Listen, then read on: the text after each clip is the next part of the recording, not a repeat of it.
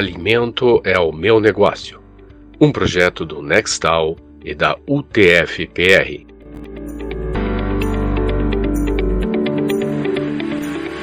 Olá, seja bem-vindo a mais um episódio do podcast Alimento é o meu negócio.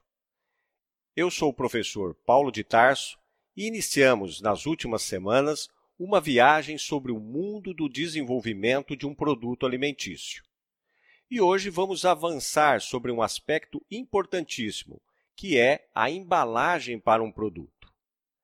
Para conversar conosco sobre esse assunto, convidamos a professora doutora Caroline Maria Cagliari, que é Química Industrial de Alimentos, com mestrado e doutorado em Ciência dos Alimentos pela UEL.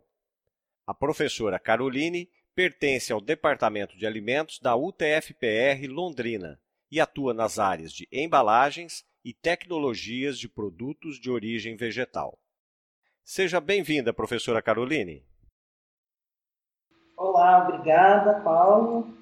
Olá a todos, minhas saudações. Gostaria de parabenizar o Nextal e a você pelo trabalho com a produção dos podcasts, tem sido realmente muito válido, muito interessante. Tá joia, professora. E o podcast Alimento é o meu negócio é que agradece, né, a participação, a disponibilidade da professora de estar aqui junto conosco. Mas vamos lá então para as primeiras perguntas. O que a gente queria saber em primeiro lugar é o seguinte: quais são as principais funções da embalagem para os alimentos? Bom, a primeiríssima, primordial função da embalagem do alimento é de proteger. Existem várias funções né, que a embalagem pode ter, mas uh, sem a proteção não tem sentido atender outras funções, como, por exemplo, comunicar e a função de transporte e conveniência para o alimento. Então, essa proteção é, visa manter o alimento livre de contaminantes físicos, químicos, biológicos, também assegurar o efeito dos processos de conservação para garantir a vida útil dos produtos e, em seguida, possibilitar o transporte, armazenamento, a comunicação entre o produto ou empresa e o consumidor, além de tornar conveniente o uso desse produto alimentício. Entendi. E quando se vai definir, se vai escolher um, uma embalagem, né? O que, que é preciso levar em conta nessa escolha do material da embalagem? Porque a gente vê embalagem de vários materiais. Tem embalagem de papel, a gente vê os plásticos, é, aqueles materiais mais rígidos. O que, que tem que ser levado em conta na escolha disso? Considerando a função primordial, que é a proteção, o primeiro fator é a característica do produto a ser embalado. Então, depende é, da natureza do produto, da composição, né? dependendo disso, é que vai se poder utilizar um material ou outro.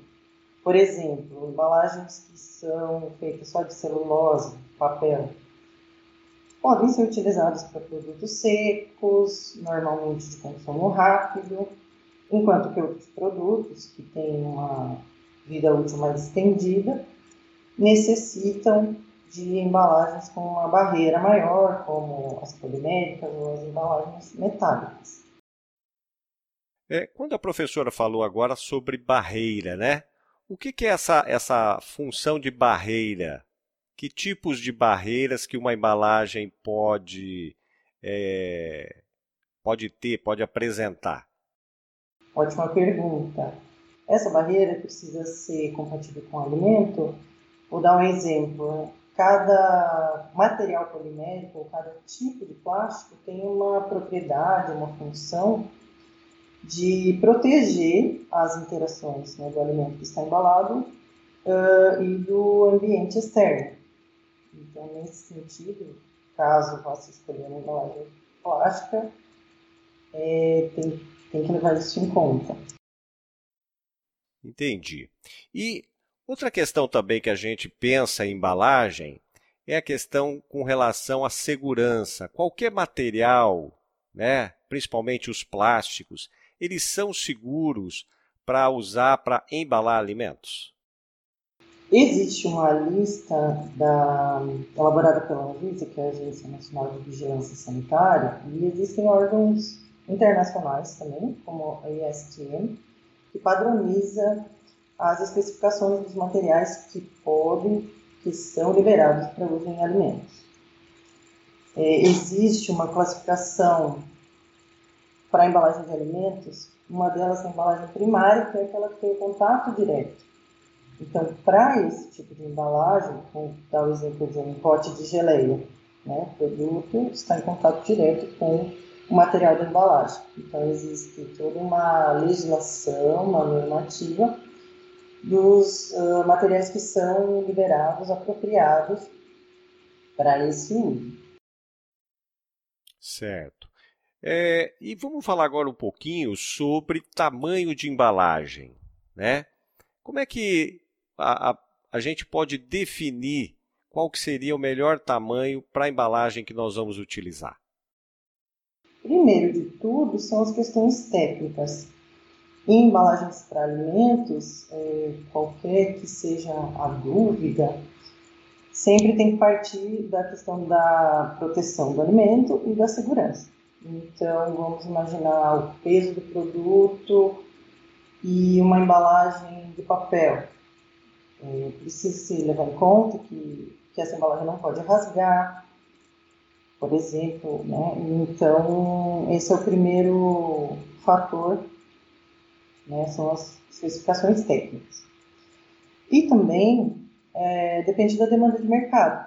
Né? Qual é o público consumidor daquele determinado produto, se usando porções maiores, pensando que numa, num saco de farinha existe tanto de 5 quilos como de 1 quilo, porque ao longo do tempo, né, do, a evolução da sociedade, foram se constituindo lares únicos, que são casas onde mora uma pessoa só, e surgiu essa demanda para embalagens com quantidades menores, com porções menores. Certo. E uma outra questão, quando a gente, na verdade, já escolheu o material correto, tem a questão do tamanho da embalagem também correto, e a professora falou que a embalagem, a, a função principal dela é proteger e conservar os alimentos.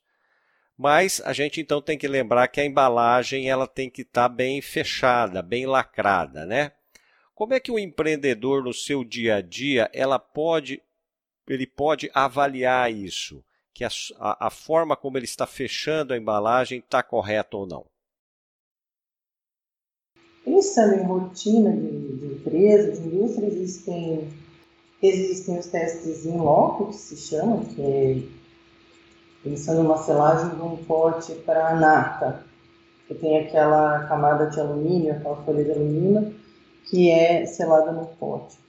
Uh, Pode-se fazer essa abertura manual de alguns potes, verificar também visualmente se, se ele está bem fechado, isso como rotina, além de testes por, por sensores em outros casos.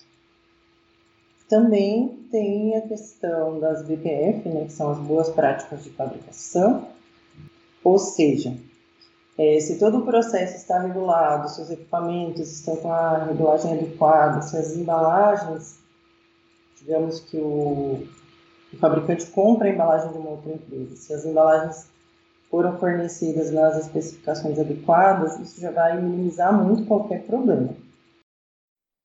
Tá certo. E nós temos também uma situação é, a professora até falou dessa questão de embalagem primária e secundária. Às vezes tem produtos que eles têm duas embalagens, né? É, quando é que se deve utilizar isso? Ter mais de uma embalagem para o mesmo produto? Voltando um pouco, então, a embalagem primária que tem contato direto com o produto e voltando à questão do fracionamento. Né? Então, vamos imaginar que Uh, um exemplo de embalagem secundária é um pacote que contém vários pacotinhos menores de biscoito. Isso seria uma situação de conveniência do produto Uh, porque um conceito muito crescente na área de embalagens também é o consumo é o consumo on the go, que quer dizer o consumo, literalmente o consumo em movimento, ou você transportar na sua mochila ou na sua bolsa um alimento para ser consumido ao longo do dia fora do lar. Então é um exemplo né, de embalagens secundárias. Tem também as embalagens terciárias que são utilizadas nos pontos de venda como display. Vamos pensar na embalagem de drops, que cada balinha é envolvida, envolta numa embalagem de papel, depois tem uma embalagem um pouco maior contendo 10 balas, e esses pacotinhos contendo 10 balas estão dentro de uma caixa que no ponto de venda vai ser é, utilizado como display, como demonstrador desse produto. Também auxilia no transporte. Certo. É, professora, existe também uma, uma dúvida aqui que eu tenho, que é com relação a embalagens transparentes. Né? Alguns produtos se utilizam embalagens transparentes, outros não. Em que casos que isso é mais interessante, usar ou não embalagens transparentes? Novamente voltamos a características de produto. É, tem alguns produtos que são extremamente sensíveis à luz, né? vamos dar o exemplo ali do vinho. Não se vê realmente embalagem transparente porque é, esses produtos são é, sensíveis à luz. Né? O produto naturalmente contém antioxidantes e esses compostos são sensíveis à ação da luz e também do oxigênio. Mas, enfim, um outro exemplo é o das cervejas, que normalmente utilizam embalagens escuras, porém é possível utilizar o vidro transparente uh, adicionando antioxidantes ao produto. Da mesma forma, acontece com as embalagens de óleo.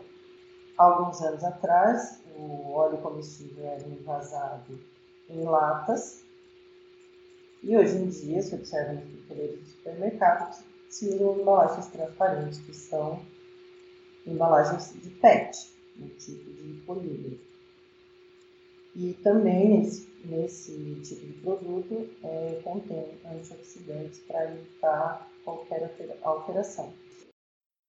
É, professora Caroline, uma questão também que eu tenho certeza que é preocupação aqui dos nossos ouvintes é com relação ao aspecto ambiental. Porque quando a gente fala em embalagens, o que a gente mais vê hoje são embalagens de plástico, né? É, inclusive aí é, contendo alimentos dentro delas. Para quem se interessa por isso, quer criar uma imagem diferente para o seu produto, existe no mercado opções de materiais ecologicamente corretos? Existe sim. Um exemplo de uma embalagem celulósica é o papel celofane, ele até tem um aspecto, muita gente confunde achando que ele é um plástico, mas ele é de origem celulósica. Obviamente tem que se observar se esse material vai ser adequado para o uso, para proteger aquele determinado alimento. Tem um exemplo de, de visita que a gente fez, visita técnica à indústria, onde se utilizava um celofane para embalar um embutido, carne.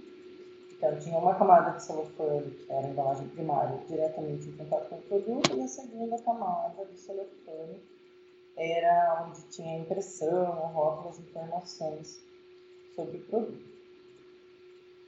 Dependendo das propriedades de cada alimento, pode-se utilizar ou testar embalagens diferentes, como, por exemplo, de vidro, mas aí levando em consideração que o vidro quebra, que ele tem um peso maior, mas é como eu digo, tem que levar todos os fatores em consideração.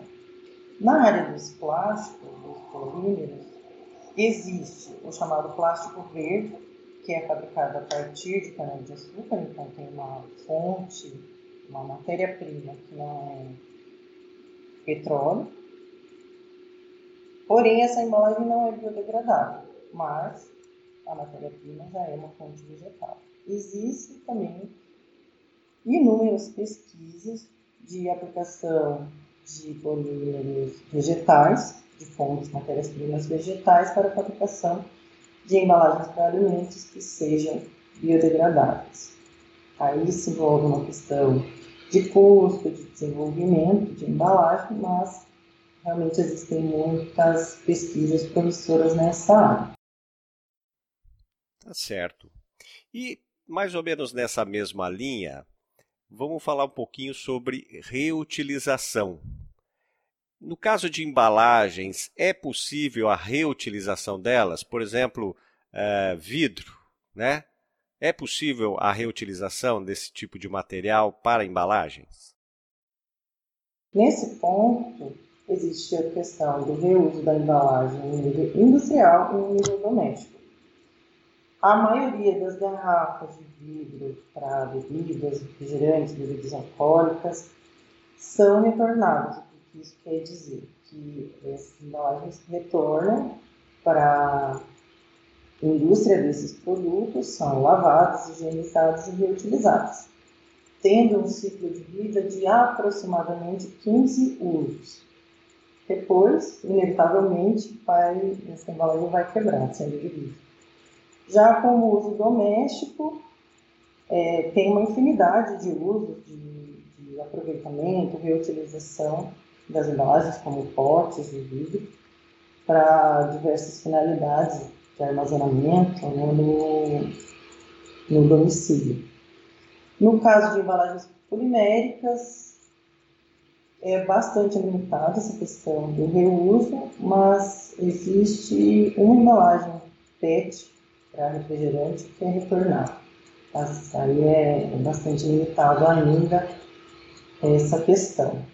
No restante, as embalagens que são descartadas, no caso do vidro que não é retornável, se é descartado no lixo reciclado, ela vai para a indústria de processamento de vidro, ela é quebrada para se tornar novamente matéria-prima para outras embalagens de vidro, e assim em qualquer material. Tá certo. Professora, é, nós percebemos aqui pela nossa conversa que quando se vai escolher a embalagem, nós temos que ter bem ciência, bastante ciência com relação às características do nosso produto, o que, que nós precisamos preservar nele. E, ao mesmo tempo, existem essas questões de conveniência, facilidade de transporte, saber se o material ele pode ou não contaminar o produto, coisas desse tipo. E às vezes a pessoa que está começando, iniciando um negócio no aliment com alimentação, o pequeno empresário, às vezes não tem conhecimento sobre tudo isso. Que profissionais que poderiam ajudar, auxiliar o pequeno empreendedor para que ele tenha orientações corretas sobre essa escolha da embalagem? Nesse sentido, de selecionar a melhor embalagem mais adequada para o seu produto, existem várias possibilidades, né? tanto as indústrias que, de vários tamanhos, de vários portes, que fabricam embalagens para alimentos, e também os profissionais da área, sejam tecnólogos em alimentos, engenheiros de alimentos, cientistas, que podem auxiliar nesse desenvolvimento. Tá certo. Então você vê aí, se você tem alguma dúvida sobre essa questão, nós queremos aproveitar e lembrar que o Núcleo de Extensão Tecnológica em Alimentos, aqui da UTFPR, pode auxiliar você também nesse sentido. Além dos profissionais que a professora citou, o núcleo que funciona aqui na UTFPR em Londrina, ele pode estar orientando na melhor escolha para o seu produto. Tá? E, como você pode ver, Escolher a melhor opção para sua embalagem é muito mais do que apenas comprar um saquinho qualquer, já que a embalagem ela exerce várias funções. E, como poderíamos dizer, ele é a roupa do nosso produto. Eu gostaria de agradecer a presença da professora Caroline, que nos presenteou com tanto conhecimento. Muito obrigado, professora. Eu agradeço o convite, obrigado pela oportunidade de participar, continuo à disposição, que desejo sucesso tanto aos empreendedores como à Nextal. Tá joia! Bem, a gente agradece mais uma vez a professora Carolina e quem sabe, né, nós teremos outras oportunidades para tratarmos aqui de outros assuntos. E se, apesar de tudo, você continua ainda com alguma dúvida sobre embalagens para alimentos ou outro assunto na área, como eu disse, entre em contato conosco pelo e-mail, Facebook ou Instagram. Todos eles têm o descritivo no episódio. Aproveitamos ainda para reforçar o convite para você ajudar a divulgar esse projeto e contribuir para que mais gente obtenha conhecimento para o seu empreendimento de alimentação. Até o próximo episódio.